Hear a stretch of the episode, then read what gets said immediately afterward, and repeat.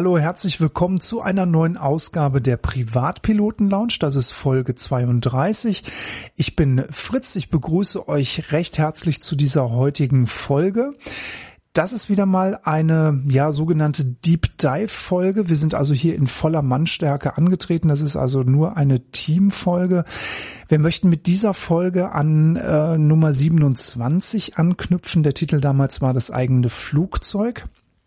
Kleiner Hinweis, sofern ihr diese Folge damals noch nicht gehört habt, dann empfehlen wir euch, dass ihr euch diese zuerst anhört, weil dann vieles einfacher zu verstehen ist, wenn ihr jetzt hier reinhört. Wir hatten damals grundsätzlich äh, ein paar Dinge erörtert, auf die wir dann auch nochmal in Folge 31 eingegangen sind im Eigenbau eines Flugzeuges. Und heute wollen wir mal über die ja, wir nennen es mal die besseren oder den besseren Verein sprechen, die Haltergemeinschaft. Die wollen wir mal im Detail beleuchten mit allen Pros und Kontras, die es da gibt.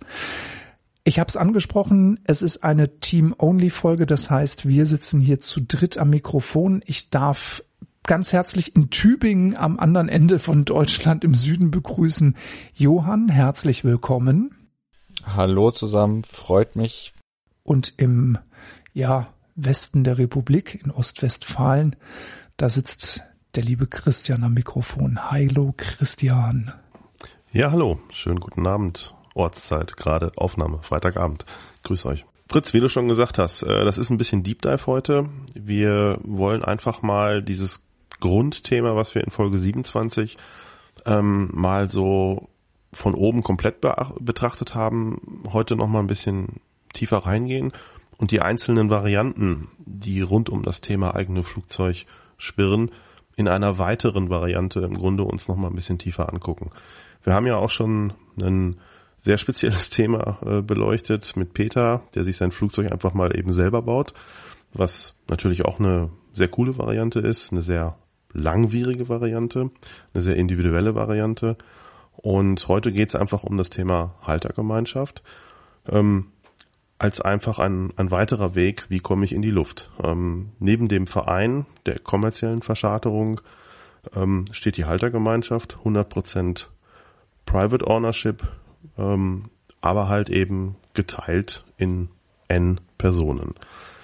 Das Ganze, wenn man das, sich das anguckt, das heißt von links nach rechts, ähm, auf der linken Seite haben wir den Verein, auf der rechten Seite haben wir irgendwie ähm, den, die Einzelperson, die ein Flugzeug hat, hat man im Grunde relativ niedrige Kosten gegen sehr hohe Kosten und irgendwo in der Mitte haben wir dann halt die Haltergemeinschaft. Und ähm, ja, die Frage ist halt immer, kann das funktionieren? Was für Erfahrungen gibt es? Ähm, wie sieht es aus? Ähm, was will ich eigentlich als, als Pilot, wenn ich darüber nachdenke, in eine Haltergemeinschaft zu gehen? Was passt zu mir? Welches Modell? Welches Muster? Also im Grunde ist es ja so, dass man im, im, im ersten Step dazu kommt, dass man sagt, okay, ähm, ich könnte mir vorstellen, ein eigenes Flugzeug zu haben. Dann fängt man an zu überlegen, was passt zu mir. Dann macht man entsprechend Kostenrechnung auf und vielleicht sagt man dann, naja, entweder ich kann es mir nicht leisten, ich will es mir nicht leisten, weil vielleicht die Flugstundenzahl, die realistisch erscheint im Jahr, nicht ähm, vielleicht die Kosten rechtfertigen. Und dann ist man halt relativ schnell auch bei dem Thema Haltergemeinschaft. Und äh, heute wollen wir das einfach mal ein bisschen wirklich in der Tiefe uns anschauen. Das heißt, wo liegen die Vorteile, wo liegen vielleicht auch die Nachteile, was sind Fallstricke auf dem Weg in die Haltergemeinschaft, was sind auch Fallstricke, wenn ich in die Haltergemeinschaft eingetreten bin. Und ähm, sowohl Fritz als auch ich haben ja auch entsprechende ähm, Erfahrungen ähm, äh, im Vereinsfliegen.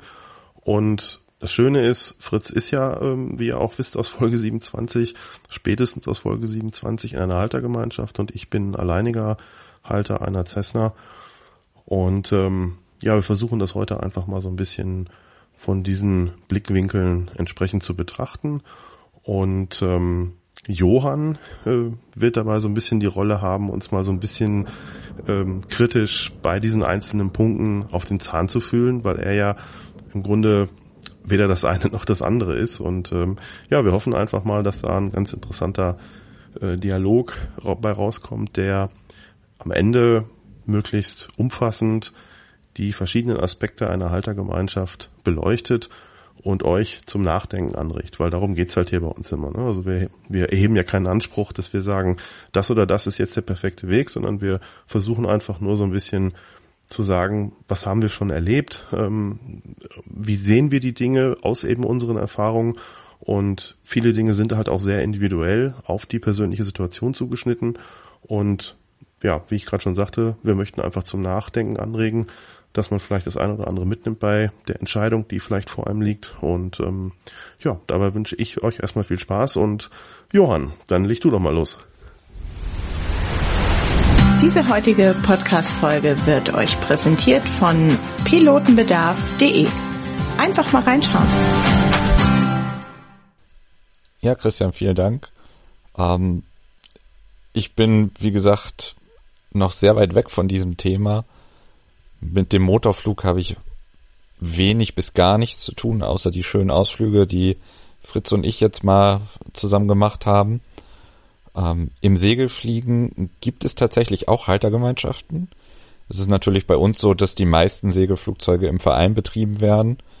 Aber gerade bei den Hochleistungsseglern oder auch Motorseglern findet man dann immer mal wieder die ein oder andere Haltergemeinschaft, aber es ist schon eher die Ausnahme im Segelflug. Von daher bin ich ganz gespannt, was ihr da so zu berichten habt, was gut ist, was schlecht ist, worauf man achten sollte. Ähm, und deswegen würde ich sagen, starten wir gleich mal mit der ersten Frage. Wenn ich meinen Pilotenschein habe und ich möchte jetzt ein Flugzeug kaufen und möchte eine Haltergemeinschaft haben, gibt's da ja so rechtliche Formalien, die ich am besten beachte vorher. Fritz, was würdest du machen von der Rechtsform her oder was sollte man generell rechtlich betrachten, wenn man in eine Haltergemeinschaft eintritt? Also meinst du jetzt in eine bestehende Haltergemeinschaft, dass jetzt vielleicht Nummer drei oder vier dazukommt oder finden sich die Halterkollegen erst? Ich würde sagen, wir finden, gründen jetzt eine neue, wir drei. Okay, gut. Also da kann man ja zum einen eine GBR gründen, eine Gesellschaft bürgerlichen Rechts. Das ist dann so hochoffiziell oder man setzt sich eben zu dritt zusammen und setzt einen Vertrag auf. Und ich glaube, Christian, du hast das mal so schön ausgedrückt. Vertrag kommt von Vertragen, wenn mich nicht alles täuscht. Warst du das oder war ja, genau, das ja. habe ich mal in dem Zusammenhang gesagt, weil das ist ja immer so ein bisschen die, die Krux mit den Verträgen. Ne? Verträge sind ja, ja, häufig notwendiges, ein bisschen lästiges Beiwerk zu irgendeiner Sache, die einen vielleicht auch sehr emotional berührt. Das ist ja auch meistens bei Flugzeugen oder gerade in, in dem Luftfahrtbereich, in dem wir uns bewegen, gerade wenn es um private Flugzeuge geht, da haben wir ja sehr viel mit Emotionen zu tun. Und ähm, da wird zuerst an das Flugzeug gedacht, da wird an, an schöne Reisen gedacht, die man vielleicht dann auch einfacher machen kann und eben nicht mehr in den Vereinskalender gucken muss oder wenn man irgendwo sitzen bleibt, man kann noch einen Tag dranhängen und all diese Dinge und ähm, die hat man im Vordergrund, aber man denkt natürlich jetzt nicht an irgendwie sechs Seiten DIN A4 ähm, mit irgendwie Paragraph 1 bis 10. Ähm, mhm das ist relativ weit weg, beziehungsweise man will das erstmal, glaube ich, oft nicht so sehen. Aber natürlich ist jedem klar, man braucht sowas, eben weil es im Zweifelsfall aus der Schublade gezogen werden kann, um Dinge eindeutig zu klären. Und äh, Vertrag kommt von Vertragen, ja. Ne? Ja. Also ich möchte sogar noch einen Schritt zurückgehen. Ich möchte sogar sagen, also gut, unsere Konstellation ja, könnte ich mir eine Altergemeinschaft vorstellen. Man muss sich natürlich auch grün sein. Sind wir uns ja auch wirklich einig drüber. Also wenn, wenn du dir mit den Leuten nicht grün bist, wird das ja nix. Das ist die Grundvoraussetzung. Nur, ich sag mal, da haben wir uns auch schon mal, glaube ich, drüber unterhalten.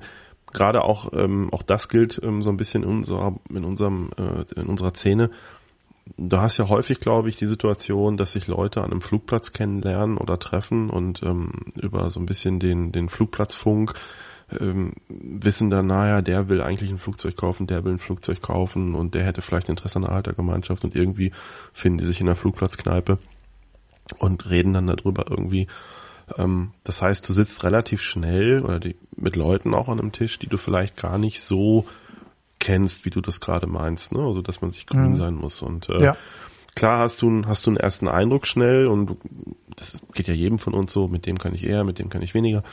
Aber wenn wir darüber reden, dass du dir was kaufst, ich sag mal irgendwie keine Ahnung, 50 ähm, bis nach oben alles offen Euro, ähm, für jeden einen gewissen Anteil, da geht's halt auch um richtig Geld und ähm, deswegen, das, das ist, glaube ich, auch so ein, auch noch ein wichtiger Punkt, dass wir bei uns ist häufig so in diesen Konstellationen damit zu tun haben, dass sich Leute finden, die sagen, Mensch, jawohl, da ist jemand, der will auch mit jemand anderem ein Flugzeug kaufen.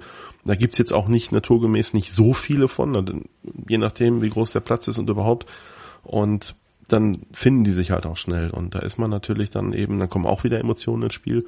Und dann sehen alle das Flugzeug und denken, naja, wird schon irgendwie gut gehen. Ne? Und ähm, ich glaube, in der Situation ist man relativ schnell. Genau. Und deswegen ist so ein Vertrag ja auch so wichtig. Was muss denn aus eurer Sicht in so einem Vertrag unbedingt rein?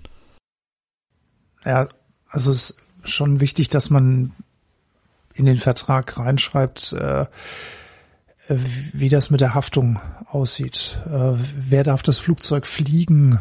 Wer darf es auf keinen Fall fliegen?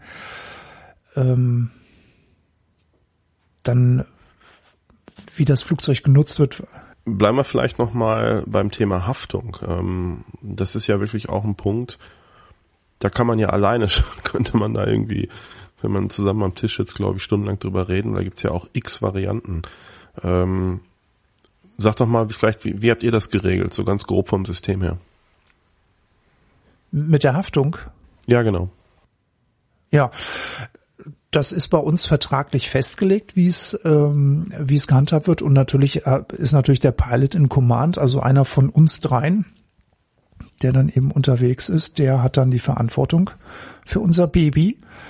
Und sollte jetzt was passieren, also dass wir jetzt äh, ja nehmen wir mal das Beispiel vielleicht ohne ohne Fahrwerk zu landen das wäre jetzt ziemlich blöd, weil unsere Piper kann piepen. Die piept dann, ja. wenn die das Fahrrad, wenn die Beinchen nicht draußen sind, dann motzt die mit einem aus dem Cockpit raus. Mhm.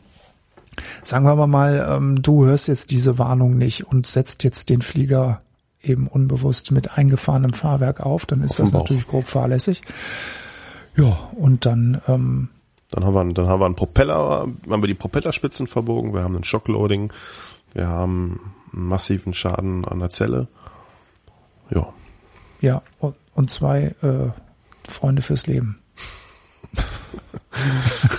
ja, es ist, ja, also auch dieses, ich möchte es mal so unter dem Punkt zusammenfassen, auch dieses umsichtige, vorausschauende, pfleglicher, pfleglicher Umgang mit, des, mit dem Flugzeug im Allgemeinen.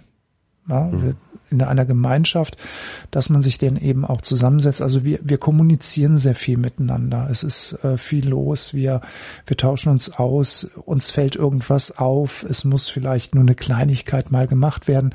Das wird aufgeschrieben. Das wird in der Gruppe kommuniziert. Dann erfragt man schon mal im Vorfeld in der Werft einen Preis für irgendwas, weil man vielleicht was verändern möchte am hm. Flieger oder es steht vielleicht Avionik. was im Rahmen der Stundenkontrolle an. Ja, wir haben es ja äh, im Auto auch mal besprochen, wir beide. Ne? Genau. Also das sind ja man kann da ja so viele Sachen an einem Flugzeug verändern. Wir haben es ja auch auf der ähm, auf dem Cessna-Treffen haben wir es ja auch erlebt, als ich mit Johann bei Familie Stein an der an der Cessna stand, an der 182er der Thomas hat ja seine Cessna äh, mit viel Liebe aufgebaut und das äh, möchte ja jeder Flugzeughalter, das möchtest du ja auch, Christian, wie du mir mal ja. gesagt hast, dass du darüber nachdenkst, Veränderungen vorzunehmen, sei es mhm. am Flugzeugzelle oder eben, wie du gesagt hast, eben Avionik. Und da geht das ja dann auch schon los. Ja. Das ist ja ein Open-End-Thema. Definitiv möchte noch mal einen, einen Schritt zurück zum Thema Haftung, um das noch mal vielleicht ein bisschen abzuschließen. Du hast ein Beispiel gebracht jetzt mit dem, mit dem, ähm, ich lande mit ohne Fahrwerk.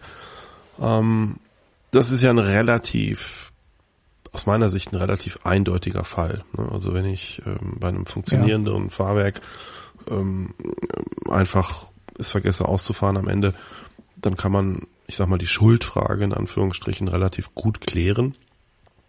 Gibt aber andere Fälle, die sind eben nicht ganz so einfach. Ne? Also wenn dir wenn den Bugrad, Bug, Bugrad wegknickt, äh, bei der Landung zum Beispiel, dann gehen die Diskussionen los. Ähm, hat einer vorher eine harte Landung gemacht, oder irgendwie, ne, so eine, eine Bugradlandung und war das schon angebrochen und äh, und, und dann hast du ganz schnell eine Diskussion, wenn ihr eine, wenn ihr eine bezahlbare Haft, ähm, äh, Vollkaskoversicherung habt, dann habt ihr eine relativ nennenswerte Summe auch an Selbstbeteiligung und dann geht zum Beispiel schon die Diskussion über die Selbstbeteiligung los. Ne? Also und ähm, da finde ich, da muss man im Vorfeld auch wirklich darauf achten, dass das relativ klar geregelt ist. Ne? Also dass man da wirklich sagt, ja. ähm, auch nicht zu verklausulisiert, äh, relativ straight, klar, ähm, im Zweifelsfall auch akzeptieren, dass einfach der Pilot in Command einfach am Ende, ich sage jetzt einfach mal wirklich vielleicht der Schuldige wirklich dann ist.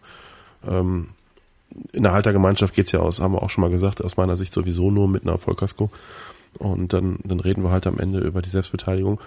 Aber da, da, da dürfen halt überhaupt keine Fragen aufkommen. Also sowas muss geregelt werden. Ne? Das ja. ist, äh, weil sonst hast du da wirklich eine endlose Diskussion und dann, dann hast du auch schon den ersten Ärger. Du hast Ärger und dann kommen wir auch wieder zu dem Punkt, das ist dann wieder das Zwischenmenschliche, dass man sich vertraut, dass man miteinander gesprochen hat, ja. dass man sich zusammensetzt, wenn sowas passiert. Das sind ja auch wieder Faktoren, die dann da wieder unweigerlich äh, zum Anfang des Kreises zurückführen. Ganz klar. Fritz, habt ihr euch denn beraten lassen bei der ähm, bei der Erstellung des Vertrages? Ja, wir haben uns im Internet schlau gelesen. Äh, wir haben uns andere Verträge angesehen. Wir haben uns auf verschiedenen Plattformen informiert und wir haben uns auch zusammengesetzt und haben uns persönlich Gedanken gemacht, was muss denn da jetzt eigentlich so von unserer Seite noch rein, was uns persönlich auch wichtig ist. Und dementsprechend ist dann unser Vertrag gewachsen. Okay. Gab's da, war das ein... Das ist doch eine super Idee. Also auf jeden Fall Musterverträge. Ähm, gucken wir vielleicht auch mal. Ich habe da auch ein bisschen was gefunden. Ähm, können wir vielleicht auch mal irgendwie nachher in die Shownotes packen. Ähm, das ist auf jeden Fall schon mal eine Basis, um, um sich dran lang zu hangeln und dann im Grunde individuelle Dinge mit einfließen zu lassen. Aber gab es da bei euch, war das ein längerer Findungsprozess oder, oder war das von vornherein relativ klar die Sichtweise auf die, auf die wichtigen Punkte? Also wir hatten eine Vorstellung, wo das hingehen soll. Wir wussten, wir wussten, dass wir jemanden ansprechen können, der in einer Haltergemeinschaft ist, der damit Erfahrung hat. An dem Vertrag hat man sich in Kopie erstmal langgehangelt, den hat man sich angeguckt, dann haben wir uns zusammengesetzt, haben den durchgelesen zusammen, dann haben wir uns Punkte mal aufgeschrieben und dann haben wir aber unseren Vertrag mit unseren Worten zu dritt aufgesetzt, haben den abgetippt, haben uns den durchgelesen, haben da auch noch mal eine Nacht drüber geschlafen und dann kam dann die Frage von unserem, ja, von unserem Finanzminister, nenne ich ihn jetzt. Und der hat dann gesagt, ist das für euch so in Ordnung? Wollen wir das so angehen? Können wir das so unterschreiben? Und dann haben wir gesagt, ja, das ist so. Und dann haben wir das Ding dann unterschrieben und dann war das fest daran halten wir uns. Das ist jetzt unser Pamphlet. Mhm. Okay, das heißt, im Vertrag habt ihr aber auch dann, wo, wo wir waren ja eben schon kurz bei dem Punkt Investition. Nehmen wir mal an, wir, wir möchten, oder es kommt der Wunsch auf, wir möchten ein umfassendes Avionic Refit machen. Ähm, habt ihr da auch eine Regelung getroffen, die im Vertrag steht? Wie, wie ist das mit, mit Abstimmung, wenn, wenn größere Investitionen anstehen? Ähm, wie sieht's aus mit Rücklagen? Also überhaupt so dieses ganze Thema. Das ist, ja, ja, das, das haben wir, das haben, da haben wir auch draus gelernt aus, aus der Vergangenheit. Und dann haben wir uns da auch nochmal zusammengesetzt und haben uns da auch nochmal ähm, untereinander beraten und haben uns nochmal Lösungen überlegt und haben das auch schriftlich festgehalten. Ja. Das, also das, äh, aber ich muss jetzt ganz ehrlich sagen, wir haben eigentlich über Avionic zum Beispiel jetzt über ein Update haben wir, glaube ich, noch gar nicht nachgedacht. Nee, mir geht's auch generell um, um, ich sag mal, ich glaube auch nicht, dass man, ähm, dass man jetzt so, so ähm, spezifisch sein muss in so einem Vertrag, dass man sagt, es geht jetzt um Avionik oder keine Ahnung, irgendwelche Interieuraufwertung, neue Lackierung oder sowas, sondern dass man einfach nur sagt, ähm, es kommt der Wunsch auf, vielleicht von einem Teil der Haltergemeinschaft, ähm, ich möchte da jetzt ein GTN 650 reinhaben, ich möchte da irgendwie ein Garmin G5 reinhaben oder was auch immer. Ähm, und, und wie dann im Grunde der Weg ist, also dass es ein Abstimmungsverhältnis gibt, ein Mehrheitsabstimmungsverhältnis und das dann im Grunde und du hast ja zum Beispiel dann das Problem, wenn du eine Dreiviertelmehrheit hast als Beispiel, da muss halt der eine, der dann nicht dafür ist, der muss ja dann mitziehen. Ne? Also und und und solche Sachen, das sind ja dann im Grunde eigentlich so die, da wird's ja dann spannend, ne? Also so, so und und das das sind ja dann eigentlich so die Fragen, wo es nachher drum geht. Und ich meine, wenn wenn man sich wirklich sehr grün ist, was wir ganz am Anfang schon hatten, so dieses, wo wo man auch, auch sehr auf einer Wellenlänge ist und auch so ein bisschen so die, ja, ich sag mal, die Sicht auf die Fliegerei und die Lebensumstände und so, wenn das alles so ein bisschen halbwegs passt, ich glaube, dann findet, dann geht das ganz gut. Aber wenn du natürlich so auf mehr, ein oder mehreren Faktoren komplett anders auf, auf dem, unterwegs bist, dann, ich glaube, dann könnte es auch teilweise relativ schnell schwierig werden. Ne? Ja, wobei, da muss ich wirklich für beide Kollegen äh, jetzt eine riesengroße Lanze brechen, weil also gerade wenn es so um, um die Kasse geht, was ja immer ein sehr sensibles ja. Thema ist, sind die beiden wirklich diejenigen, die ganz, ganz tolle Ideen mhm. ins Boot werfen. Die setzen sich abends hin, die setzen sich, wir setzen uns auch zusammen hin oder auch die beiden dann, weil die einfach nochmal auch so ein tolles Brainstorming mhm. zu zweit machen. Manchmal bin ich dann auch so ein bisschen derjenige, der dann einfach so ein bisschen zu unruhig ist. Dann setzen die sich zusammen und dann haben die ganz tolle Ideen, die die dann entwickeln. Und dann äh, sitze ich dann auch immer mit so einem ach, ah, Effekt dann da und sag, boah, das ist ja toll, da habe ich ja gar nicht drüber nachgedacht. Also wenn ich, wenn ich die beiden einfach so ein bisschen nachdenken lasse und mal so in sich gehen lasse, kommen die immer mit ganz tollen Ideen um die Ecke mhm. und Lösungen auch. Aber ja, natürlich in einer Dreierkonstellation, wir brauchen eine Zweidrittelmehrheit und die gibt es dann eben. Naja, und wenn dann eben einer überstimmt wird, ja, dann ist es halt leider so. Aber das ist dann eben auch hm. Demokratie. Okay, das heißt dann also in einer Zweidrittelmehrheit, und das finde ich, sollten wir schon mal noch mal ein bisschen nachhaken, weil das ist, das ist, finde ich, aus meiner Sicht ist das ein ganz wichtiger Punkt. Ne? Das heißt, dann ist dann halt derjenige, der dagegen gestimmt hat, der ist überstimmt. Und der muss dann trotzdem den Plan mitziehen, wenn er in der Haltergemeinschaft bleiben will. Was ja, also das ist ja, äh, ist ja ein ganz normales ja. gesellschaftliches äh, Ding. Ähm, okay, ja, ist ja auch alles gut. Ja. Und man kann ja auch sein, dass man sagt, okay, ja gut, ich hätte es jetzt vielleicht nicht gemacht und ich brauche das Ding jetzt nicht unbedingt, also das Ding meine ich jetzt vielleicht Avionic oder so, brauche ich jetzt nicht unbedingt. Ähm, ja, ja, klar. Ja. Aber ich ziehe halt mit. So, wenn ich jetzt nicht mitziehen will und ich sage, nee, ähm, ich kann und oder will nicht, ähm, finanziell vielleicht, ähm, was passiert dann? Ich will vielleicht meinen Anteil verkaufen, ich steige aus. Ist das auch geregelt?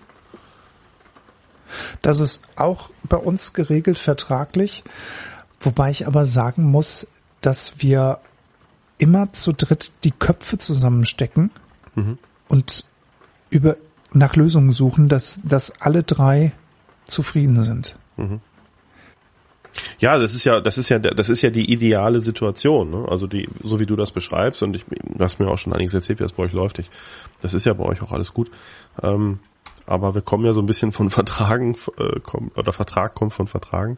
Ähm, du definierst da ja Dinge, wo man sagt, na ja, gut, okay, du nicht in jeder Konstellation kennst, kennt man sich vielleicht so gut und ne, und es tauchen dann Dinge auf, die nicht ganz klar sind. Der eine fühlt sich irgendwie übergangen, der eine sagt, na ja, was wollen die wieder da, ne? So ähm, oder es gibt sehr starke finanzielle Verhältnisse unterschiedliche.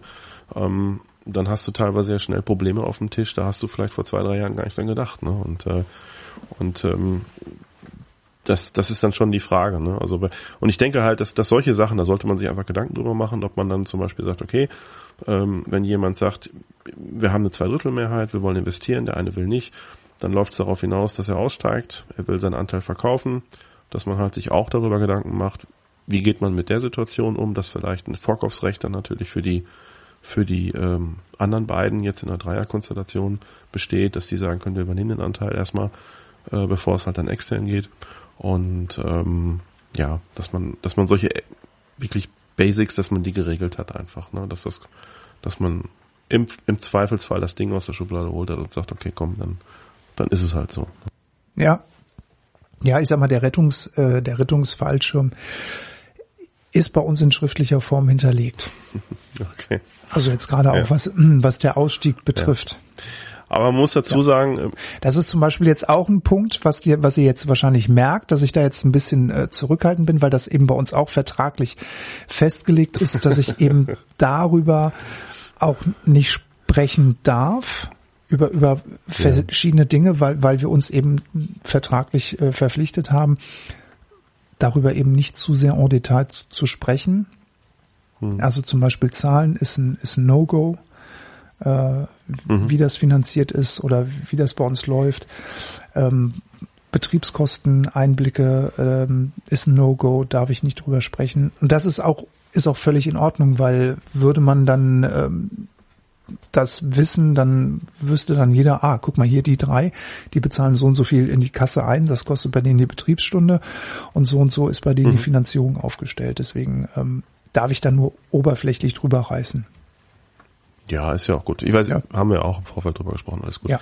Nein, wie gesagt, ich, das geht ja auch jetzt nur um, um wir sind ja noch bei dem Blog halt so rechtliche Rahmen, Vertrag und so, dass man einfach sich darüber im Vorfeld wirklich Gedanken macht, ähm, was sind wirklich so die typischen Sachen und die, die Beispiele, die ich jetzt zum Beispiel genannt habe, das sind halt auch, auch Beispiele aus dem echten Leben, die ich auch kenne. Und Ja. ähm, ich kenne aber auch zum Beispiel Haltergemeinschaften, die haben sich echt am, Stamm, äh, am Stammtisch getroffen und haben sich nach zwei Tagen ein Flugzeug gekauft und die haben überhaupt nichts gemacht. Ne? Also da, das, Handschlag und ab geht's. Ne? Also das, da gibt's ja von bis nur. Ähm, je mehr Leute du natürlich nachher in so einem Und fliegen die heute noch zusammen? äh, äh, ich sowohl als auch.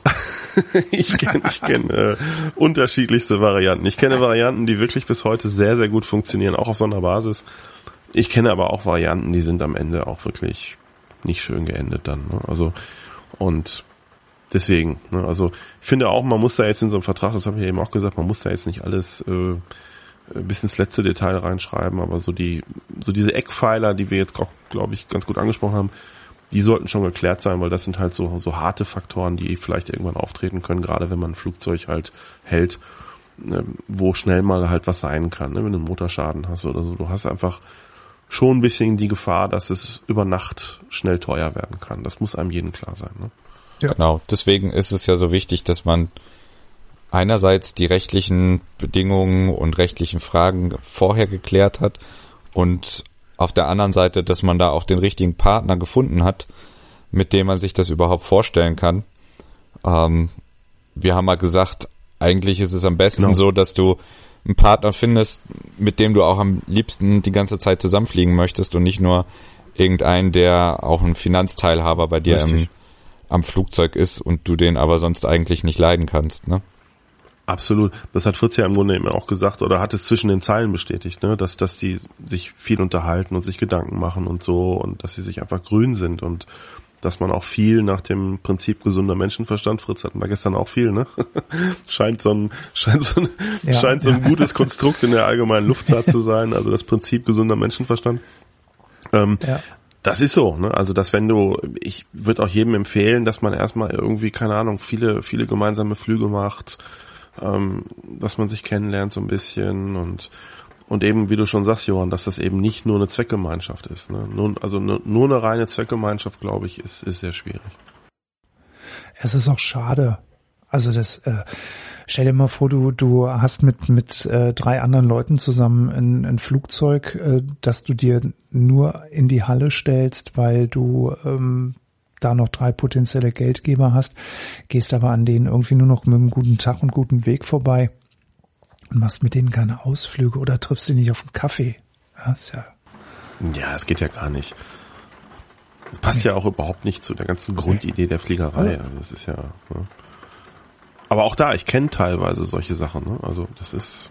Ähm, es ist jetzt nicht so, dass das so ein theoretischer Fall ist. Ja, aber dann fragt man sich doch, äh, warum löst man sowas nicht besser auf? Ja gut, ähm, vielleicht, aber da, da gibt auch wieder sehr viele Gründe für. Ne? Also ich sag mal, das eine ist vielleicht, dass man sagt, naja gut, okay, äh, ich fliege jetzt nicht mit dem zusammen, aber ich habe Anrecht auf dieses Flugzeug, das ist immer noch besser als im Verein. Vielleicht haben wir es versäumt, einen Vertrag zu machen, vernünftig Sachen zu regeln, vielleicht schwelt da irgendwie eine große Rechnung, es ist unklar. Ähm, also die Gründe dafür sind natürlich auch sehr vielfältig, ne? aber ähm, ich glaube einfach, und das ist glaube ich auch jetzt schon klar geworden, dass es keine gute Idee ist, ich sag mal jetzt mit mehreren Leuten über Nacht eine Haltergemeinschaft zu machen. Ich glaube, das ist wirklich, also zumindest nicht jetzt für, wo es vielleicht um, um auch nennenswerte Beträge geht für jeden Einzelnen. Das sollte man, da sollte man wirklich gut drüber nachdenken. Wir hatten es jetzt schon ein paar Mal angesprochen, ähm, dass man mehrere Leute braucht. Und wir hatten es schon mal in einer Diskussion. Da habt ihr ja ganz unterschiedliche Ansichten, wie viele Leute in so einer Teilhabergemeinschaft zusammen sein könnten. Fritz, was deine perfekte Zahl? Na, perfekte Zahl. Ich sag mal drei Minimum und fünf Maximum. Da, das ist meine persönliche Meinung dazu. Einspruch. Christian, du hast gleich widersprochen, genau. Christian hat die Gruppe Nein, ich, verlassen. Ich, äh, Christian hat die Gruppe verlassen. Nein, also ich will da auch nicht generell widersprechen. Ich würde es nur nicht so hart fassen. Es ist halt sehr schwierig. Es gibt ja eine Haltergemeinschaft, ist ja im Grunde mehr als ein Halter, ähm, aber im Grunde nach oben ja keine Deckelung. Ne? Also ich sag mal, ich kenne im Grunde Haltergemeinschaften, das schon fast, oder die sind dann fast schon ein kleiner Verein, würde ich es mal so sagen. Und äh, das ist ja so ein bisschen auch so ein fließender Übergang und es hängt ja von vielen Faktoren ab. Also ähm, erstmal geht's ja darum, was, was ist die Erwartungshaltung der Menschen, die sich da finden. Ne? Über den, über die weichen Faktoren, also so ein bisschen dieses Grünsein, wie wir es eben genannt haben, haben wir eben schon gesprochen. Das, das setzen wir jetzt einfach mal voraus. Aber dann kommt es ja so ein bisschen drauf an, was ist die Erwartungshaltung. Also, und das ist auch so ein Punkt, finde ich, der muss auch klar kommuniziert werden. Also was erwarte ich von dieser in Planung stehenden Haltergemeinschaft? Also in Planung stehenden Haltergemeinschaft heißt ja irgendwo, es gibt N Personen, davon gibt es vielleicht, so kenne ich das, vielleicht N Personen, die relativ klar sind, also die ganz klar sagen, ja, können wir morgen machen, das loslegen. Und dann gibt es vielleicht noch so ein, zwei plus X Leute, die Interesse bekunden, aber die vielleicht noch nicht ganz sicher sind oder die vielleicht auch es abhängig machen von anderen Faktoren. Ähm, und ich finde, da muss man erstmal so ein bisschen gucken, auf wen kann man es wirklich runterdampfen am Ende und da erstmal die Erwartungshaltung klären. Was, was verbindet ihr mit dieser Haltergemeinschaft? Was, was wollt ihr damit im Wesentlichen fliegerisch machen? Und da muss man gucken, ob der, ob man da auf einen Nenner kommt, finde ich. Ne? Und wenn das, wenn das passt, dann können es auch relativ viele Leute zum Teil sein. Also wenn ich ein sehr spezielles äh, Profil habe vom Fliegerischen her gesehen, dass ich wirklich nur, dass ich mehrere Leute habe, die relativ wenig fliegen, ähm, dass ich auch vielleicht Leute habe, wenn es ein komplexes Flugzeug ist, die vielleicht auch geschäftlich in der Woche fliegen oder so, da kann man ganz andere Dinge machen, als wenn du jetzt nur ähm, rein Freizeitflieger hast, die alle am Wochenende fliegen wollen, die ne, also die auch in Bezug auf das Flugzeug auch finanziell vielleicht ähm, bestimmte Anforderungen haben.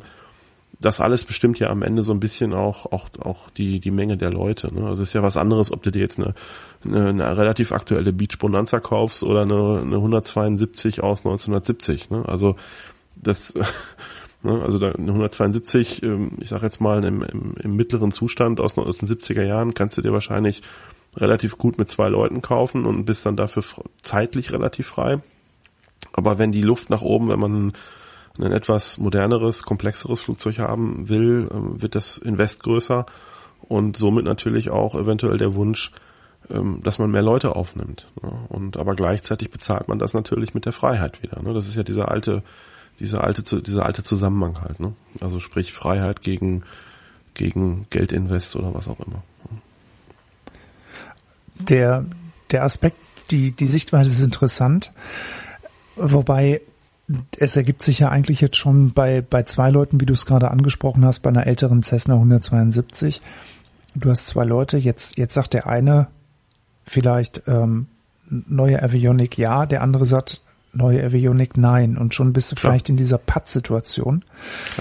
Das ist das ist dann schwierig. Da müsste man dann wieder Stimmt. den Schritt zurück in den ist ein guter Vertrag Aspekt. gehen. Ja, ja, ist ein guter Aspekt, klar. Ja, dass man dann sagt, einer von beiden müsste irgendwie vielleicht so, ich sag mal 0,5 Prozent mehr Stimme bekommen, um dann eben zu sagen, okay, oder auch bei vieren oder bei sechs. Ja, es ist ja halt immer mit den mit dem geraden, geraden äh, Zahlen, Zahlen ja. wird's ja immer schwierig.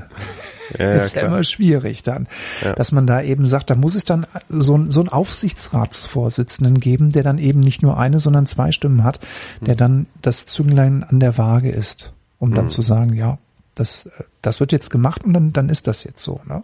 Ja.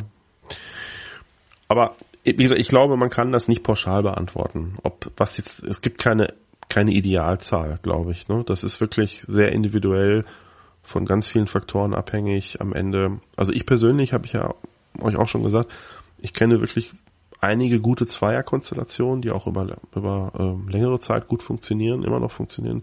Ich kenne auch Zweierkonstellationen, die nicht mehr funktionieren und die sich auch nicht mehr kennen.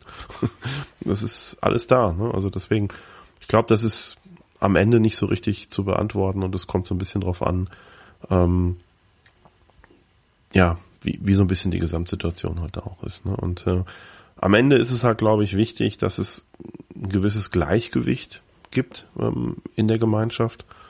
So das Thema, also wie viel fliegt jeder? Ne? Also krasse Vielflieger versus wenig Flieger. Ne? Das ist ja auch so ein Punkt. Also wenn Ja. jemand wirklich sehr viel fliegt oder mehr oder ich sag mal eine gewisse Anzahl von Personen viel fliegt und eine gewisse Anzahl von Personen sehr wenig fliegt, ähm, daraus ergeben sich ja auch Fragestellungen, die man beantworten muss, sowohl in Bezug auf Verwaltung als auch Kostenumlage, Anspruch etc. Ne? So, das ähm, auch ein wichtiger Punkt. Ne? Kommen wir ja gleich nochmal zu, auch beim im Bereich äh, Betrieb und Verwaltung. Ähm, aber ich denke, dass da, da, das ist auch so ein Punkt, da muss man sich einfach auch bei der Findung, äh, Stichwort, wir sind ja im, im Blog richtige Partner, da muss man sich einfach Gedanken machen. Ne? Also dass man da wirklich auch diesen Aspekt beleuchtet, ist das halbwegs ausgewogen, was wir hier so machen. Ne? Also denn, denn sonst stelle ich mir das, das Thema zum Beispiel auch sehr schwierig vor an der Stelle. Ne?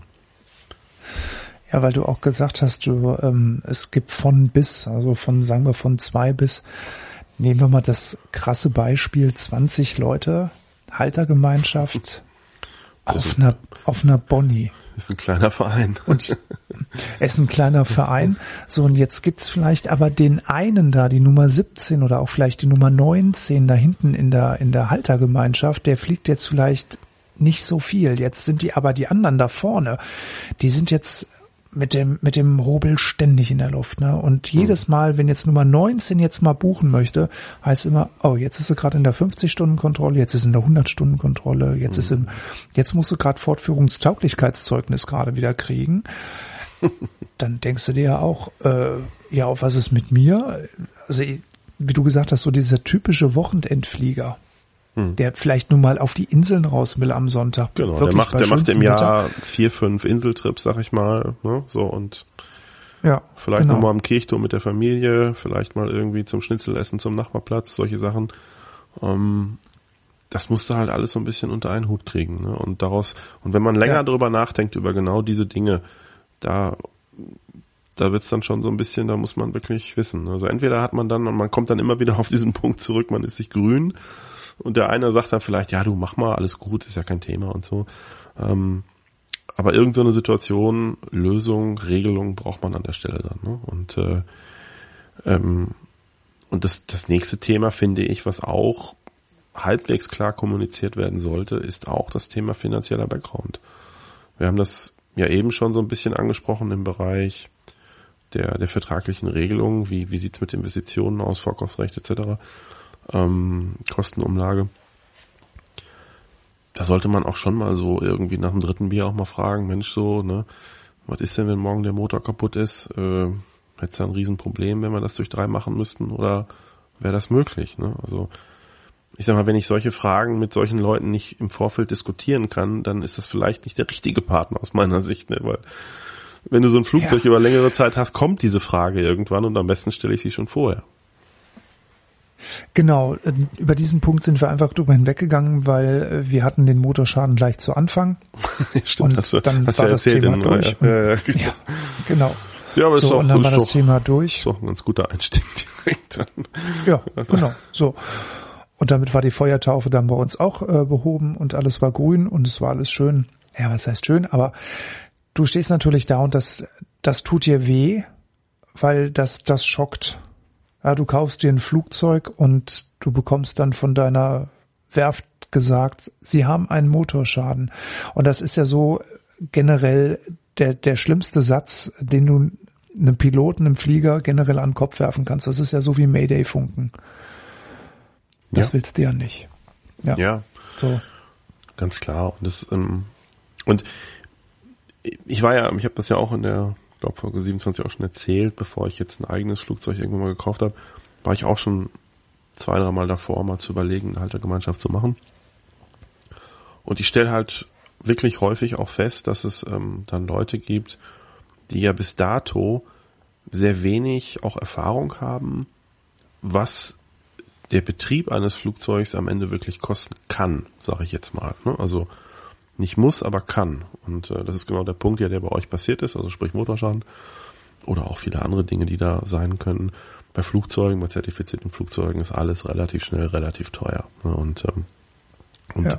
wenn du jetzt als normales Clubmitglied bisher, sag ich mal, ähm, oder vielleicht sogar absoluter Fluganfänger, es gibt ja auch viele, die machen den Schein und sagen sofort so, jetzt Haltergemeinschaft oder eigenes Flugzeug oder so, dann hast du ja überhaupt keine Ahnung, was da, was da für Kosten auch teilweise im Raum stehen können. Ne? Also du bist ja wirklich, du kennst die Charterkosten, du guckst vielleicht mal so ein bisschen bei Planecheck rum und weißt, was ein Flugzeugkauf kostet.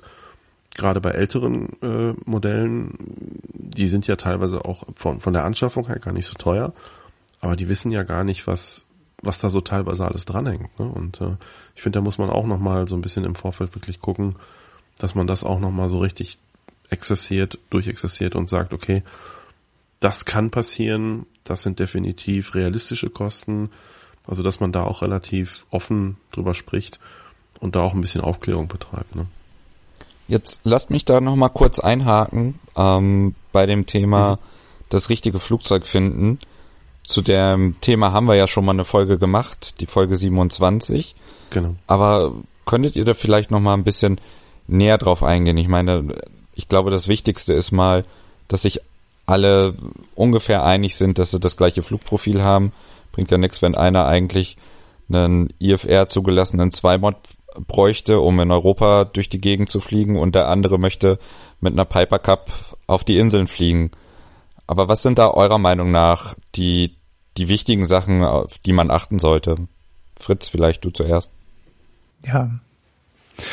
Ja, das ist auch ein Punkt, den wir zuallererst besprochen haben. Also nachdem wir uns in unserer Konstellation menschlich gefunden hatten, ging es darum, dass wir uns flugzeugtechnisch finden mussten. Und dann haben wir uns hingesetzt und haben gesagt, okay, was möchten wir denn gerne haben? Und dann haben wir erstmal die Flugzeugmärkte durchwühlt und haben gesagt, was gefällt uns denn auch optisch? Ja, was, was möchten wir denn haben? Du möchtest ja nicht ein Flugzeug haben, dass du dir dann die Tüte über den Kopf ziehen musst und übers Vorfeld gehst. Die ganz Schlauen sagen dann, willst, was, die ganz Schlauen sagen dann, fliegst du da nebenher oder was? Nein, ich weiß ja, was du meinst. Alles gut. Ja, ja ich, mein, das, das war eine Frage. Und dann kam natürlich auch die Frage bei uns auf, Einziehfahrwerk oder starres Fahrwerk? Weil uns war klar, dass ein Einziehfahrwerk von der Wartung her teurer ist als ein starres Fahrwerk. Und das waren auch alles Überlegungen, die in diese Flugzeugfindung eingeflossen sind. Und dann ging das bei uns wirklich los von Beach Bonanza bis Cessna 182, dass wir gesagt haben, auch mal zu dritt einen Ausflug oder eben auch mal ähm, mit der Familie, dass, dass man auf jeden Fall auch ne, über einen Viersitzer, über einen realistischen Viersitzer nachdenkt, der auch äh, Power unter der Haube hat, dass man damit einfach ein bisschen reisen kann. Und dann bewegten wir uns in dem Rahmen, das ging von eben von Beach eben bis Piper und dann wurde es eben die Piper und sie war ja, ja, wir haben sie nicht auf dem Zettel gehabt und dann lief sie uns einfach über den Weg. So, so war das. Ja, also ich denke auch, äh, diese Diskussion muss man auch recht ausgiebig führen. Insbesondere, da haben wir ja auch in der Folge 27 darauf hingewiesen, wie sich der Markt halt auch gerade darstellt. Ne? Das ist ja auch immer so die Frage. Also auf der einen Seite steht, was hättest du gerne? Auf der anderen Seite steht, was könntest du denn haben? Ne? Und äh, ich glaube, da gibt's im Moment erstmal schon vom Markt her ein relativ großes Gap. Und dann musst du, dann musst du dazwischen halt noch mehrere Meinungen übereinander kriegen. Ne? Also das ist halt auch eine Diskussion, die sollte man unter eben diesen verschiedenen Aspekten dann auch vernünftig führen beziehungsweise natürlich kompromissbereit sein, weil letzten Endes hast du nur eine Chance, ähm, glaube ich, wenn man sagt, naja gut, okay, wir einigen uns mal so auf, ich sage jetzt mal drei Muster oder so und da beobachten wir jetzt den Markt und geben uns ein Budget und wenn dann das Ding auftaucht auf dem Markt, dann legen wir los ne? und zwar ernsthaft. Ja. Und aber auch da muss dann zum Beispiel auch dieses, dieses Stichwort ernsthaft, finde ich, das muss dann aber auch ernsthaft sein. Also wäre dann auch ein Problem zum Beispiel, wenn dann einer sagt, naja, lass mal gucken noch, weiß ich nicht und so, ne? Und mh, hm, oder ne, und versucht das dann vielleicht aus, aus anderen Gründen vielleicht irgendwie dann rauszuzögern.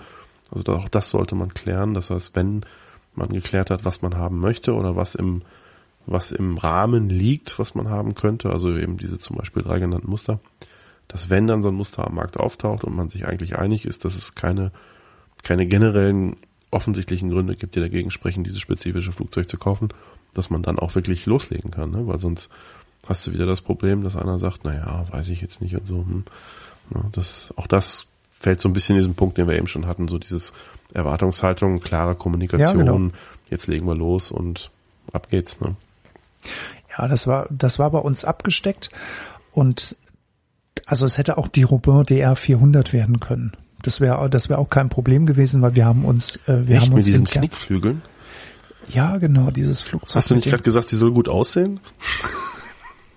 Oh, Nein, die, hat, die kann gut, die kann gut schleppen und die Sicht ist grandios. Die Sicht ist halt richtig cool. Aber auch da war wieder, wenn du dir dann die Preise angeguckt hast. Ähm, ja, die Preise sind ja alle im Arsch, war, sorry. Wow. Aber das wow. ist ja, die Preise ja. sind alle verrückt im Moment. Ja. ja. Nee, aber da waren wir uns einig und wir sind noch viel rumgefahren. Wir sind wirklich kreuz und quer durch Deutschland gefahren. Wir haben viele Kilometer gemacht, haben uns Flugzeuge angeguckt. Da waren Seelenverkäufer dabei. Dann war jemand dabei, der hat gesagt, ja, ich würde euch mein, mein Flugzeug verkaufen. Ähm, da muss aber noch ein anderer vorher irgendwie sein Flugzeug verkaufen, weil er es dann erst kaufen kann. Dann ist er wieder flüssig. Dann haben wir uns Bedenkzeit auserbeten und dann bekommst du dann ähm, eine WhatsApp-Nachricht, moin, Flugzeug verkauft, Grüße, tschüss. Ja, danke für gar nichts, schönes Restleben. Ja, okay, suchst du weiter. Auch da möchte ich an Folge 27 verweisen. Da haben wir auch so ein paar Anekdoten zum Thema Flugzeugkauf und Verkauf. Ähm, irgendjemand sagte bei uns am Platz, wenn du dich mit dem Gedanken beschäftigst, ein eigenes Flugzeug besitzen zu möchten, wirst du es in Anführungsstrichen gelinde gesagt mit sehr interessanten Menschen zu tun haben. Und das, das ist so. Also da erlebt man wirklich ähm, sehr, sehr interessante Sachen. Ähm, das erlebt man ja auch beim Autoverkauf auf mobile.de. Aber das ist bei Flugzeugen auch nochmal ein bisschen, bisschen stranger aus meiner Erfahrung raus. Aber das Thema hat man dann auch als Haltergemeinschaft an der Backe. Und deswegen muss man halt auch in solchen Situationen, finde ich, halt klar sein. Und ähm, da muss man auch zusammen agieren und entweder sagen, lass es, lass es oder nicht. Oder es gibt halt klare Ausschlusskriterien wann man ein Flugzeug, was ähm, ich sag mal augenscheinlich gut aussieht oder oder als als potenzielles Flugzeug auf dem Markt auftaucht, weil man das vielleicht dann doch am Ende sagt, wir kaufen es nicht aus guten Gründen, aber diese Gründe müssen dann eben auch in der Gruppe gleich gesehen werden. Genau. Jetzt sind wir soweit, dass wir das Flugzeug gekauft haben. Jetzt natürlich die Frage, was müssen wir noch beachten, wenn das Flugzeug mal da ist? Das Allerwichtigste für mich ist erstmal, wo stellen wir das Flugzeug überhaupt hin? Ich meine, wenn wir uns jetzt das Flugzeug hin, äh, kaufen würden, hätten wir da nicht so das Problem zwischen Niedersachsen, Bielefeld, Stade. Das ist ja alles nah beieinander. Da findet man eine Lösung. Jetzt, wenn man eine Haltergemeinschaft irgendwie über die Arbeit definiert oder keine Ahnung, ähm, eine größere räumliche Distanz hat, dann wird das schon eine Frage. Und Fritz, wenn ich das richtig weiß, ist das bei euch auch so ein Thema, ne? Ja. Jetzt sind wir ja ähm, drei Airliner. Und wir wissen ja, dass Airliner sehr flexibel sind. Es gibt ja Shuttler, das heißt, es gibt Menschen, die leben in Barcelona und arbeiten in Frankfurt bei einer großen deutschen Fluggesellschaft. Und so sind wir auch aufgestellt. Wir sind sehr flexibel, was das betrifft. Aber nichtsdestotrotz gibt es einen, ja, ich möchte es mal nennen, so einen mobilen, ähm, an, eine mobile Anlaufstelle äh, für unser Flugzeug im Rhein-Main-Gebiet, dass der Flieger dort steht und dann kann man darauf zugreifen, dass man ihn sich dann so untereinander dann zuschiebt. Das ist bei uns nochmal so ein System. Aber er hat seinen festen Schlafplatz. Er schläft äh, ganz woanders. Er schläft äh, weit im Osten, in der Nähe der, der, der Hauptstadt. ja, dem schönen Berlin. Ähm, ja, und ähm, Fritz, du hast den, den Punkt, also erstmal klar, wo kommen die, wo kommen die Leute her? Ich sag mal, die Idealkonstellation ist natürlich, man findet sich äh, am, am eigenen, am Heimatplatz, also sprich, meistens kommen die Leute ja dann aus der direkten Region, das ist natürlich dann perfekt.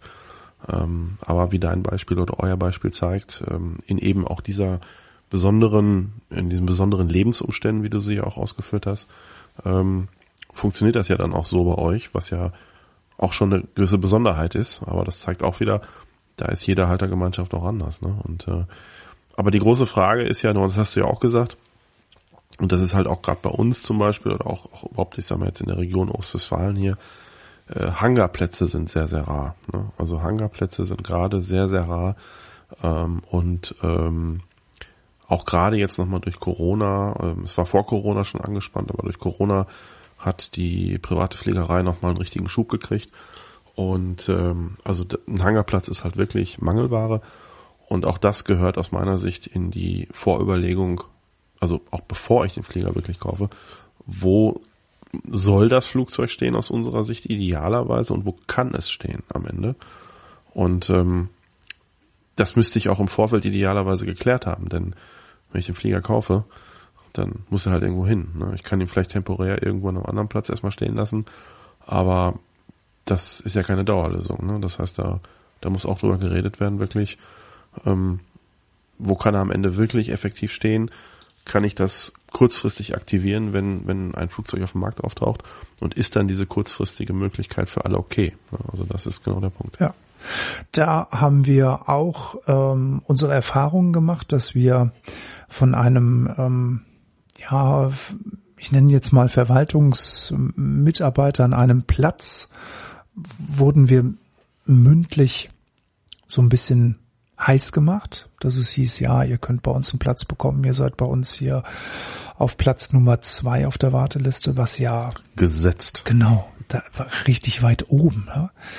Und ähm, wir haben aber schnell rausgefunden, dass das System eigentlich so funktioniert. Man schiebt sich untereinander die Hallenplätze, die so begehrt sind, zu. Der eine gibt ab, der andere nimmt ab. Und dann kam der neue Geschäftsführer an den Platz und bei dem neuen Geschäftsführer waren wir dann auf Platz Nummer drei.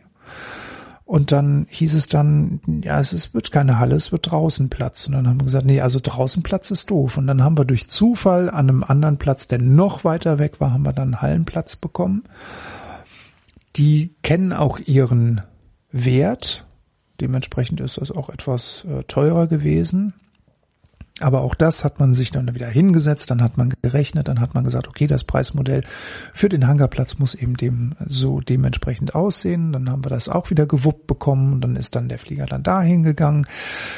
Ja, und ähm, dann kam dieser alte Platz wieder auf uns zu und da kam jemand und sagte, Mensch, ich habe hier einen Hochdecker, eine 152er, wollt ihr nicht mit, mit eurer dann hier bei mir in die Halle, dann können wir uns die Halle teilen. Und wir fanden das Angebot toll, wir fanden das super. Und dann haben wir dann versucht zu rangieren. Und ähm, ja, dann denkt man, okay, das klappt, man kann jetzt umziehen. Und einen Tag vor der Kündigung der Halle kommt dann die E-Mail, ach nee, das mit dem Rangieren, das klappt nicht in dem in dem Hangar, das das möchte ich nicht, ich habe da ein schlechtes Gefühl. Und bevor ich euer Flugzeug kaputt mache, ähm, lassen wir das. Ja, okay. Dann, oh Mann. Ja, dann fängst du wieder an zu suchen. Ne? Also es ist. Ähm, ja, aber das ist ganz ehrlich, das, ich meine, machen wir uns nichts vor. Das ist eigentlich normal in der Fliegerei ja, ein bisschen. Das ist halt Sportfliegerei. also die Fliegerei ist nach ja so Fliegerei nach außen ist immer alles so super, ne, so oh, Standards und zertifiziert und alles ganz wichtig und teuer. Aber ganz ehrlich, wenn du mal so die Haube hochmachst, ey, das ist teilweise wirklich so ein bisschen. Ja. Ah, naja. Ja. Bester Kölscher Klüngel. Können, können wir mal so eine, können wir mal eine sehr legere Sendung draus machen. die Geflogenheiten der allgemeinen Luftfahrt. Das ist nochmal echt so ein, so ein eigenes Ding. Läuft, ja. rückwärts und bergab, aber es läuft, jawohl. ja, ja, ja. Gut, ein anderes wichtiges Thema, was wir natürlich auch noch beim Betrieb beachten müssen, ist, ist die Wartung. Ähm, macht wahrscheinlich viel Sinn, wenn es denn möglich ist, das Flugzeug da warten zu lassen, wo es vorher auch schon war. Die kennen den Flieger. Ähm, was meint ihr dazu? Ja, es gibt Werftbetriebe und es gibt Werftbetriebe. Also die, die Werft, die unseren Flieger im Vorfeld, Definitiv.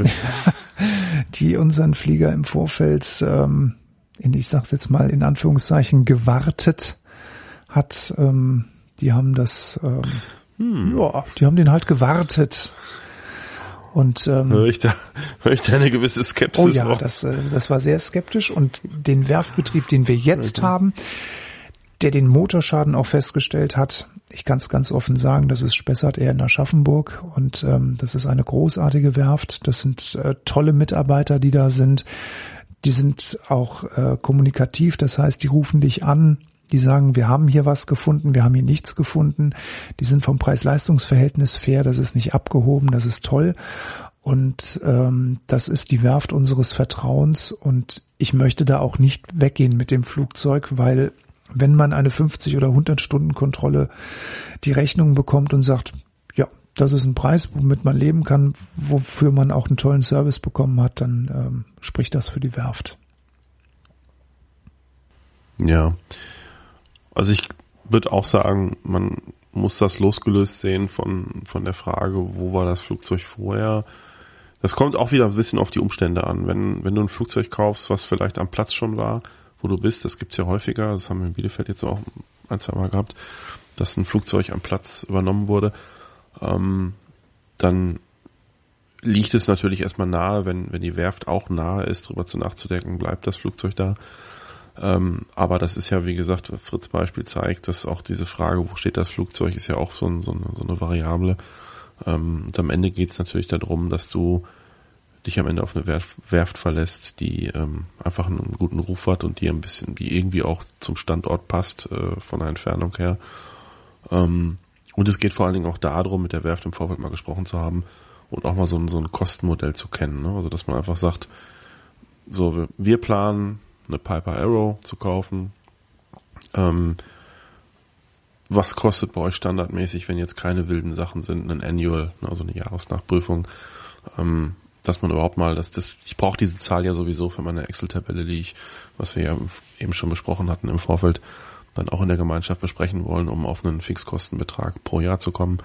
Ähm, das heißt, idealerweise bespreche ich das eben mit der potenziellen Wunschwerft ähm, und hole mir mal so ein paar Zahlen, um da auch mal eine belastbare ähm, äh, äh, Zahl zu bekommen in Form von, was erwartet uns da. Ne? Also was erwartet uns definitiv, also durch, durch Jahresnachprüfung und was, was sind vielleicht mögliche Dinge, wie, wie wird da verfahren, wie ist die Terminfindung, was für einen Vorlauf haben die, ne? so dieses ganze Thema, wie schnell reagieren die ähm, Ersatzteile und so.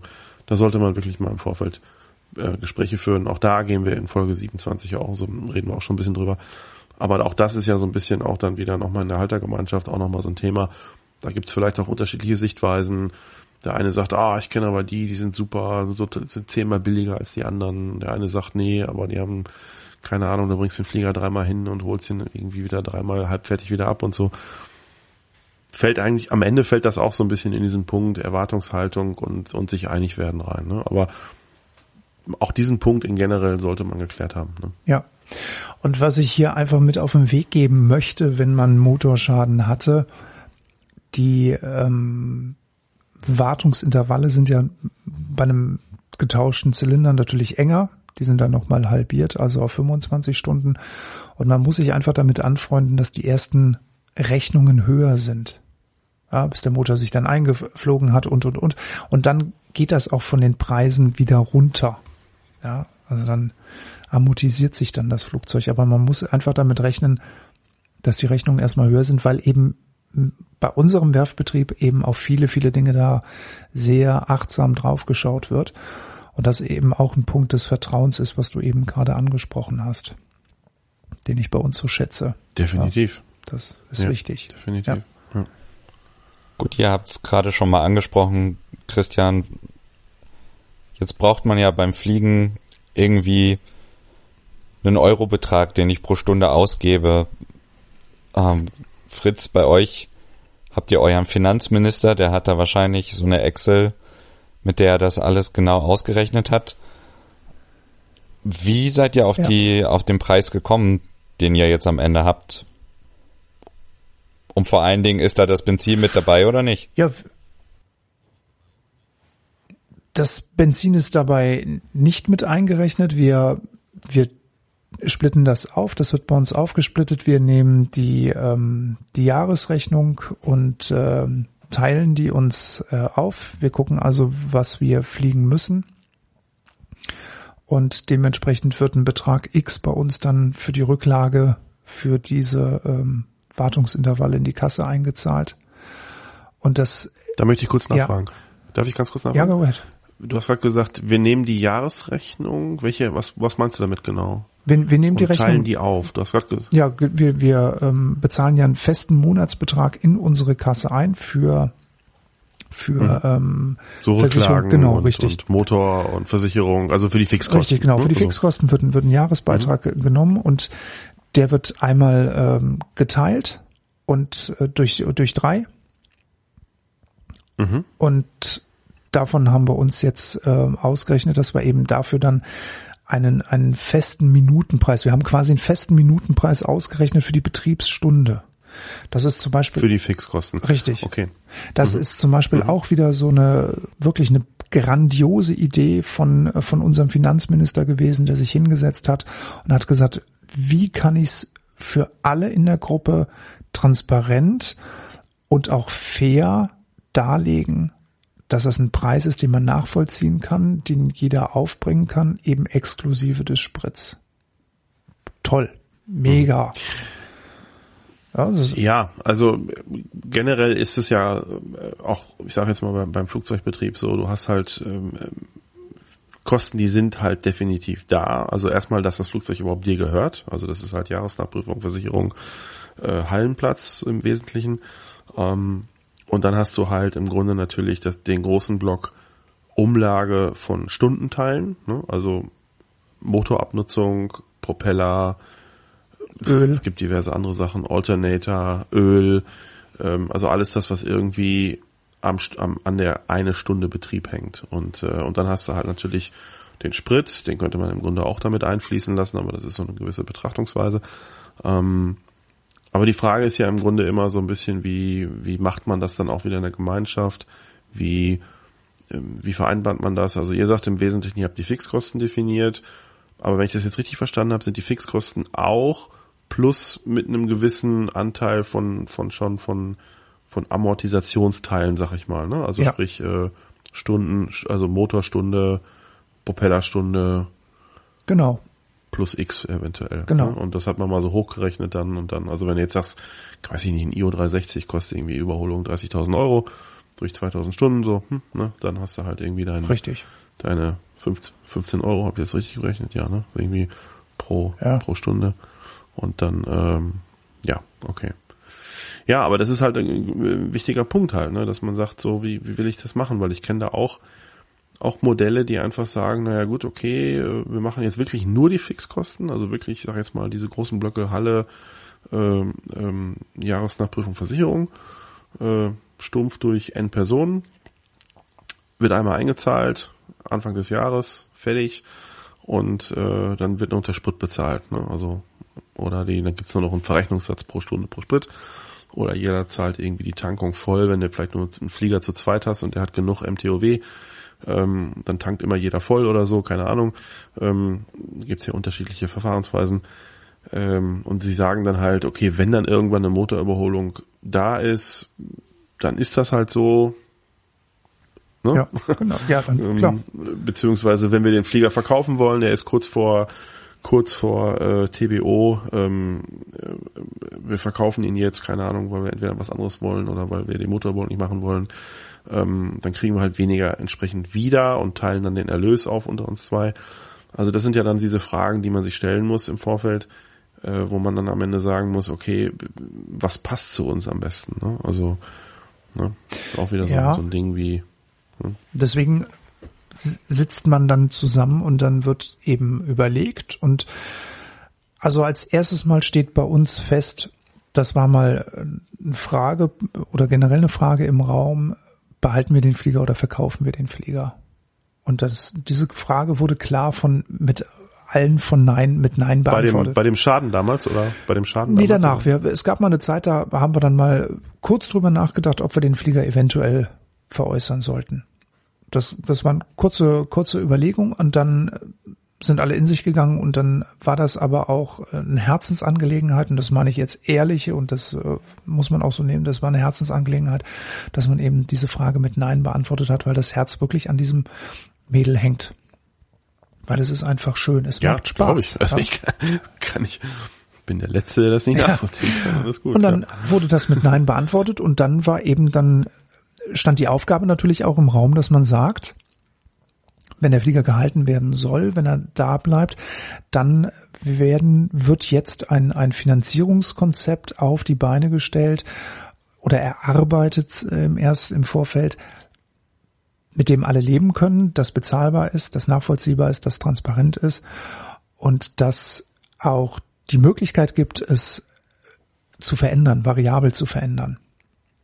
Und äh, deswegen die, die bei uns die stringente Trennung zwischen den Betriebskosten auf der einen Seite und dann eben auch auf der anderen Seite äh, mit dem Sprit. Dass wir sagen, wir können den Flieger in der Betriebsstunde auf die Minute genau ausrechnen. Das war zum Beispiel jetzt bei Johann und mir war das ein, einfach eine tolle Sache. Wir, wir gucken, wann wir die Power reinschieben, wir gucken, wann wir gelandet sind. Dementsprechend kann ich dann einfach ausrechnen, so und so viel hat's gekostet und dann wird das eben durch zwei oder durch drei oder vier geteilt, die dann da im Cockpit mitsitzen. So, und dann ist gut. Das ist dann transparent. Und getankt wird bis Steg.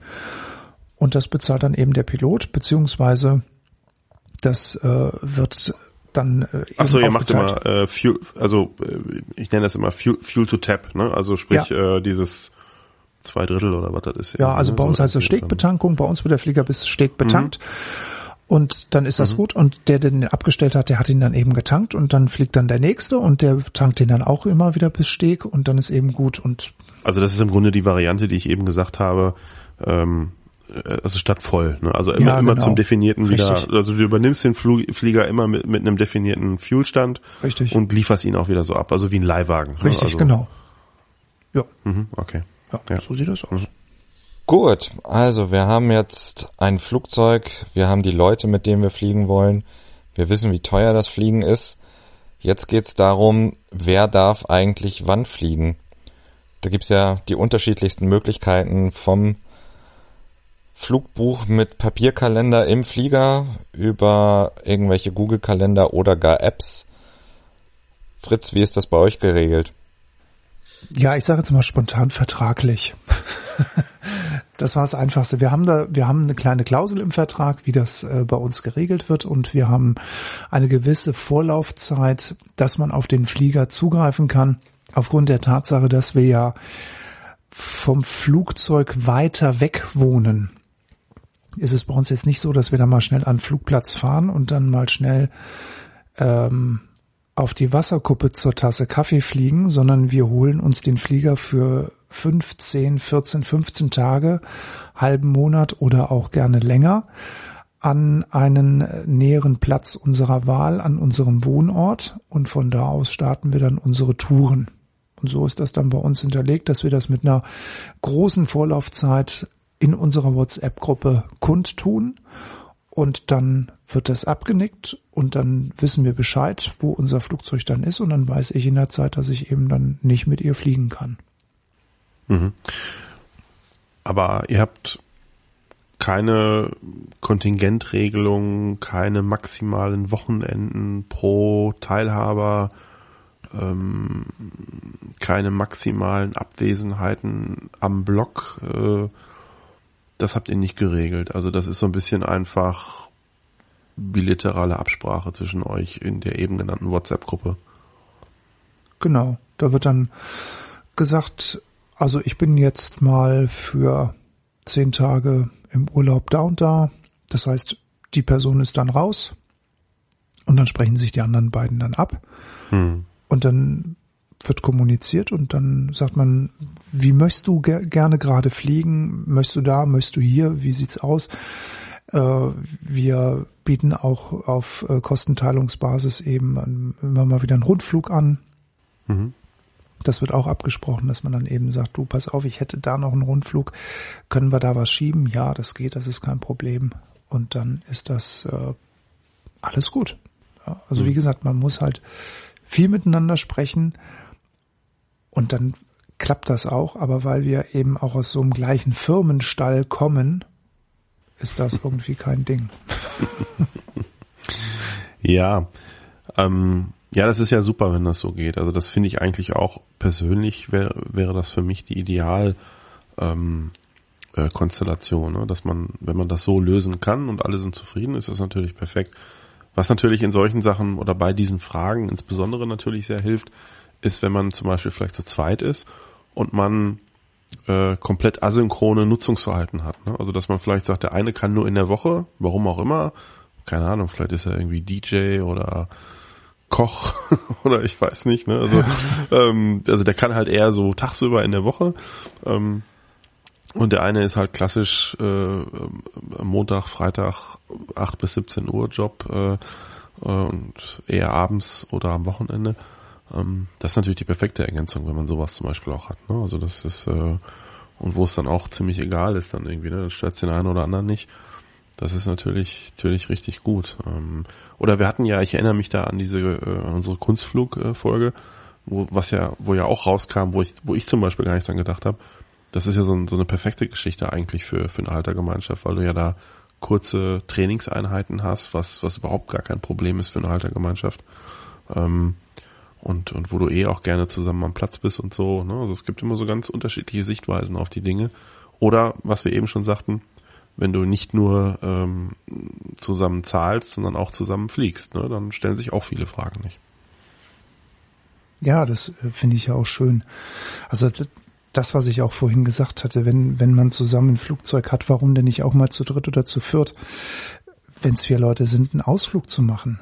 Ja, nicht nur, dass man sich über, über die Gemeinschaft an sich äh, definiert, sondern eben auch gemeinsame Zeit miteinander verbringt. Dann haben alle was davon und jeder ist dann mit dabei und man erlebt die schönen Momente gemeinsam. Ja, definitiv. Und man muss sich äh, eben um solche Sachen wie Nutzungskonzept, Verteilung in Anführungsstrichen viel, viel weniger Gedanken machen. Ne? Ja. Deswegen habe ich jetzt auch gerade ein bisschen große Augen gekriegt, als Johann jetzt aufgezählt hat. Da gibt's Apps. Ach du lieber Gott, das wusste ich ja gar nicht. Dass man ja, klar. Also wir haben, ich kenne, ich kenne Haltergeme ich kenne Haltergemeinschaften, die haben sich eine, eine der professionellen äh, Flugplatzvermietungsplattformen gemietet für eine Zweierhaltergemeinschaft. Kenne ich. Für eine Zweierhalter. Ja, gut, okay. Wow, das ist dann wirklich over the top.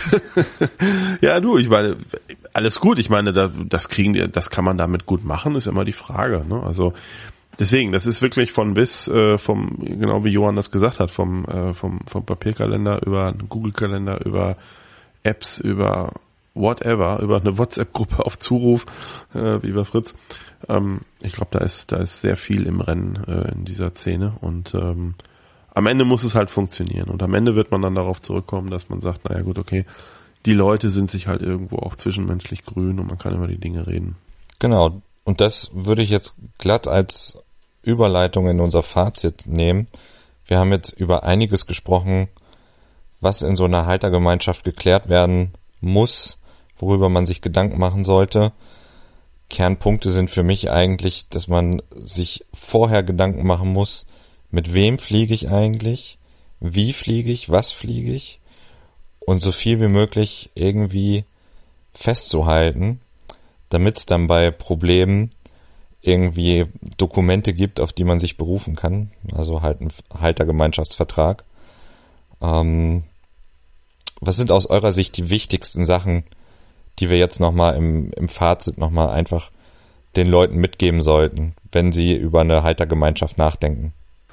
Ja, also der erste Punkt ist erstmal, guckt euch die Leute an, mit denen ihr euch zusammen tun wollt. Ja, das äh, so wie wir das äh, erzählt haben damals in, in Folge 27. Ich habe äh, unseren Finanzminister auf dem äh, Layover in Washington kennengelernt beim Bier. Na, alle Geschichten beginnen beim Bier. ähm, mit unserem anderen Halterkollegen war ich auch auf Tour gewesen und ähm, wir verstehen uns. Natürlich ist da auch mal Sand im Getriebe, das, äh, das will ich auch nicht verheimlichen. Aber dann muss man auch über das Sand im Getriebe reden und man muss sich zusammensetzen und Gespräche können sehr reinigend sein und können auch wieder neue Perspektiven eröffnen. Und das bringt auch so eine Gemeinschaft nach vorne. Und man muss auch immer Ziele, die man, die man hat, oder vielleicht hat man auch Ideen, die muss man einbringen, die, die muss man kommunizieren und dann muss man sich die Meinung der anderen anhören. Und man muss eben auch akzeptieren, lernen zu akzeptieren, wenn es eben auch mal heißt, nein, das geht nicht oder das möchten wir nicht so, dann ist es so. Wir sind eine Demokratie und in einer Zweidrittelmehrheit oder wenn man zu dritt ist und man hat eben dann eben eine Zweidrittelmehrheit für eine Meinung, dann ist es so. Ne? Dann muss man das hinnehmen. Guckt euch die Leute an, mit denen er fliegt, setzt euch hin, setzt euren Vertrag auf, äh, guckt nach dem Flugzeug, das ihr haben wollt, so wie es vorhin war. Der eine will SEP fliegen, der andere will MEP IFA fliegen. Ähm, das muss vorher alles abgesprochen sein und schreibt das auf und seid euch grün und äh, dann ist man auf einem guten Weg. Und macht es aber nicht gleich. Also sprecht nicht am, am 1. Oktober 2021 über die Haltergemeinschaft und gründet sie um 2. Oktober um 0 Uhr nach dem sechsten Bier.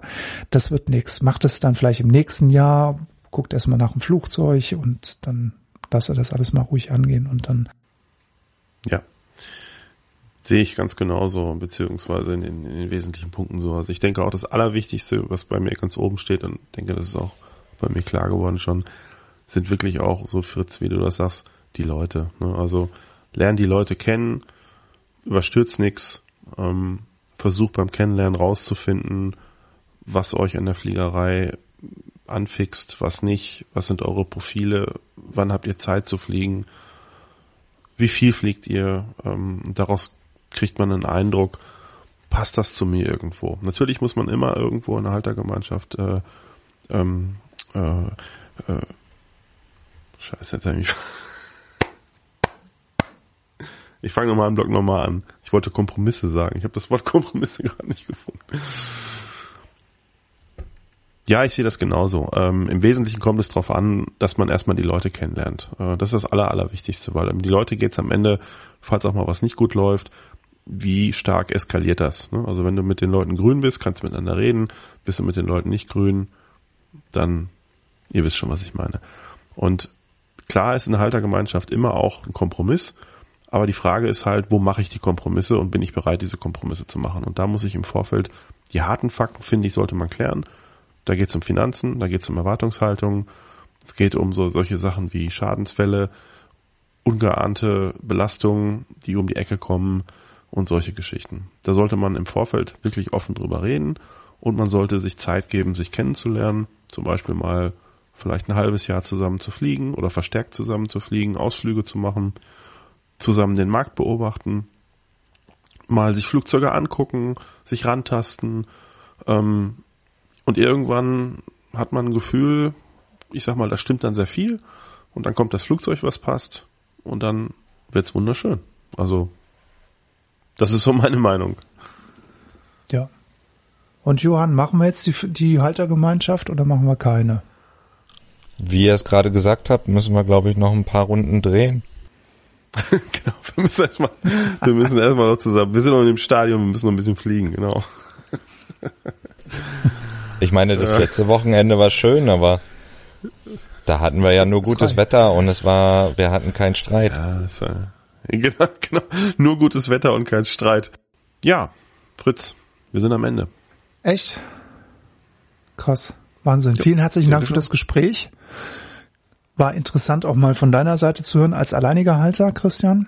Das fand ich spannend. Ja, da habe ich ja im Wesentlichen auch bei der 27er schon einiges zu gesagt und ähm, das ist ja immer so, ich bin ja im Grunde auch eine Haltergemeinschaft mit mir selbst, nur dass ich alles 100% trage und diese ganzen Faktoren, die wir heute besprochen haben, die die die die beschäftigen mich ja genauso, ne? nur dass ich halt irgendwie zu einem anderen Schluss gekommen bin und erstmal sage, na gut, okay, komm, ich probier's halt erstmal alleine, aber ähm, deswegen die die die, die dieses Thema ähm, eigenes Flugzeug, ja, nein, Haltergemeinschaft und so weiter oder alleine, das ist halt so ein riesen fließendes Thema. Da gibt's keine, keine harten Grenzen oder so, sondern das ist wirklich am Ende so ein, so ein Mix aus ganz vielen Gefühlen, aus harten Fakten, äh, Bauchgefühl vor allen Dingen auch. Und ähm, ja, von daher glaube ich, ist das sowohl als, als Alleinhalter als auch äh, Teilhaber einer Haltergemeinschaft uns beschäftigen dieselben Fragen. Ne? Definitiv. Johann, an dich ganz herzliches Dankeschön, dass du uns so schön moderiert hast. Vielen lieben Dank dafür. Ja, danke. Und ich möchte dir äh, gerne unser Outro ans Herz legen. Ja, vielen Dank euch beiden erstmal. Mir hat's auch riesen Spaß gemacht, euch zu interviewen ich habe viel gelernt über eine Haltergemeinschaft. Ich kann mir jetzt ein besseres Bild machen, was es heißt und ob das was für mich ist oder nicht. Ich kann euch, liebe Zuschau äh, Zuhörer, jetzt eigentlich nur noch auf unsere Shownotes verweisen, die ihr in jedem Podcast-Player eurer Wahl findet. Äh, dort findet ihr vielleicht auch noch den einen oder anderen Link, den wir noch einbauen wollen. Wenn ihr noch Fragen oder Anregungen habt, kommt in unsere Telegram-Gruppe oder in den Kanal. Dort findet ihr uns, dort könnt ihr uns schreiben. Kommt auch gerne auf unsere Internetseite privatpilotenlounge.fm. Auch dort findet ihr die Folge mit allen Links, die es gibt. Und auch dort könnt ihr uns schreiben. Das gleiche gilt für unsere Facebook-Seite. Und wir würden uns sehr, sehr freuen, wenn ihr uns eine Bewertung in iTunes hinterlassen würdet. Gerne auch eine 5-Sterne-Bewertung, aber wir nehmen alle, die kommen. Und ähm, nehmt euch die Zeit, schreibt uns ein Feedback, wir versuchen es aufzunehmen und uns stetig zu verbessern. Und damit kann ich eigentlich nur sagen, bis zur nächsten Folge. Und den letzten Spruch, der gehört dem Fritz. genau. Traditionell. In diesem Sinne, passt gut auf euch auf. Many happy landings. Bis bald. Der Fritz. Der Johann. Tschüss. Christian. Ciao. Alles Gute. Tschüss.